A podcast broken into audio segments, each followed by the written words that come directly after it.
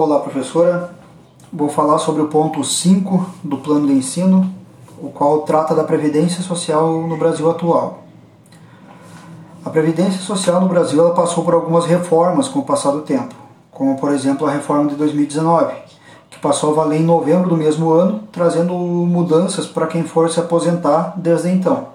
E também regulou as regras de transição para quem já contribuía para o sistema. Bom, Dia 12 de novembro de 2019, o portal G1 veiculou uma notícia em seu site que versava sobre as mudanças que a reforma aplicaria na regulamentação vigente na época. Venho trazer então informações pertinentes sobre como era e como é hoje. O Congresso, o Congresso promulgou, no dia 12 de novembro de 2019, a reforma da Previdência. Essa incluía, além de outras mudanças, a fixação da idade mínima para se aposentar, que para os homens passou a ser de 65 anos e para as mulheres 62, pois antes não havia idade mínima, o que possibilitou aposentadorias precoces, onde pessoas mais ricas se aposentavam por tempo de contribuição e assim paravam de trabalhar até oito anos antes que os mais pobres. Outra grande mudança uh, foi o estabelecimento de um teto comum para receber o hum, hum. benefício, que hoje é de 6.433,57 uh, reais, desde 13 de janeiro deste ano.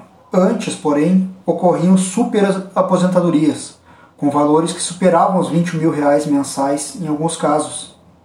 Outra mudança ocorreu no tempo de, de contribuição, que anteriormente era de 30 anos de contribuição para a mulher e 35 para o homem Além, além de que, caso atingisse 60 anos a mulher ou 65 o homem, já tendo contribuído com pelo menos 15 anos e atingindo a, a idade anteriormente citada, já adquiriu o direito à aposentadoria.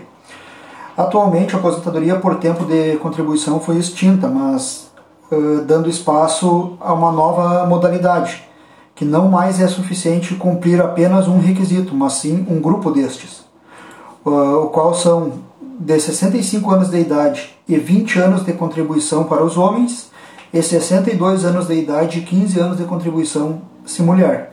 Isso no setor privado. Uh, no setor no, para servidores é 20 anos para ambos os sexos.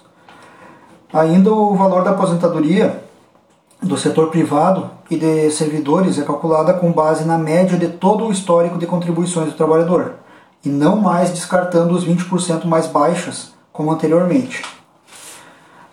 Além disso, os trabalhadores do regime geral têm hoje direito a 60% do valor do benefício integral, aumentando dois pontos percentuais para cada ano a mais de contribuição, ou seja, para ter direito a 100% do seu benefício, se mulher terá que contribuir por 35 anos e se homem por 40.